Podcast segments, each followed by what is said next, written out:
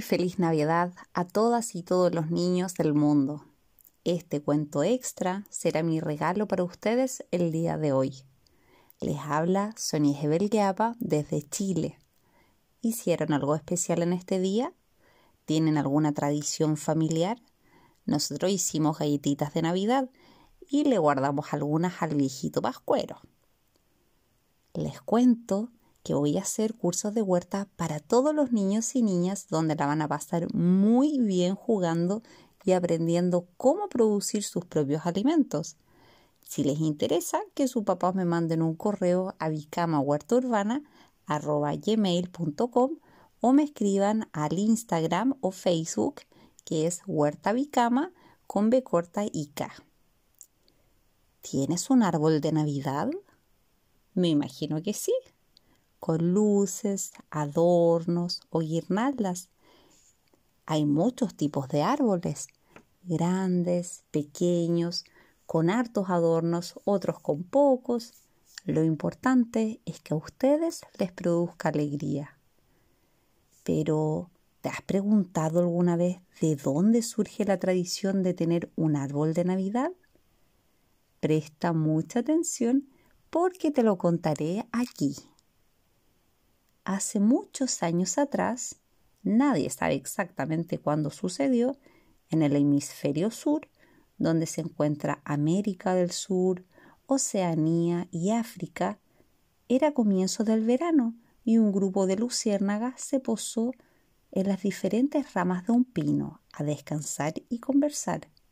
Conversaron tanto y la pasaron tan bien que sin darse cuenta se hizo de noche y prendieron la linterna que llevan dentro de su cuerpo para producir la bioluminiscencia y poder ver a su alrededor. Siguieron conversando muy entretenidas y cuando faltaba poco para el amanecer, los pajaritos despertaron y comenzaron a trinar alegremente. Vieron la luz de esos pequeños escarabajos y se emocionaron ante tanta belleza y decidieron colaborar para adornar el árbol. A los pájaros les encanta visitar las huertas, ya que siempre hay comida sabrosa. Así que fueron a visitar a Doña Rosita, una campesina muy esforzada y bondadosa, quien al escuchar la historia de las luciérnagas decidió ayudar a los pajaritos regalándoles dos plantas de porotos para que aumentara la hermosura del pino. Una de las plantas era de poroto payar morado, cuyas flores grandes y de un naranjo muy intenso atraía a muchos abejorros, y la otra planta de porotos tenía flores pequeñas y de un color morado muy bello. Era de la variedad cuyunda morada.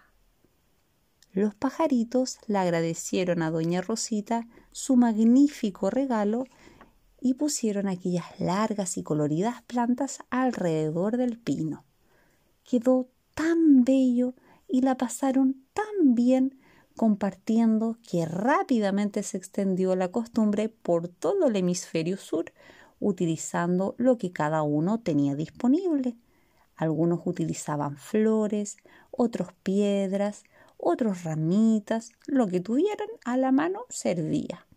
Lo importante es que los animales se juntaban en el árbol y alrededor de él, los que eran más grandes o no sabían trepar, y pasaban lindos momentos todos juntos. Si vives en México, Estados Unidos, Canadá, España u otro país que esté en el hemisferio norte, te preguntarás, ¿y cómo comenzó la tradición aquí?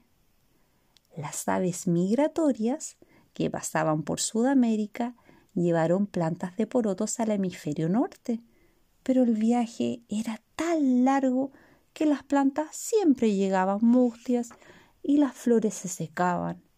Así que decidieron preguntarle a Mr. John, quien era un granjero que vivía en Canadá, y él amablemente les regaló hojas de cale de su huerta, ya que son capaces de crecer a bajas temperaturas.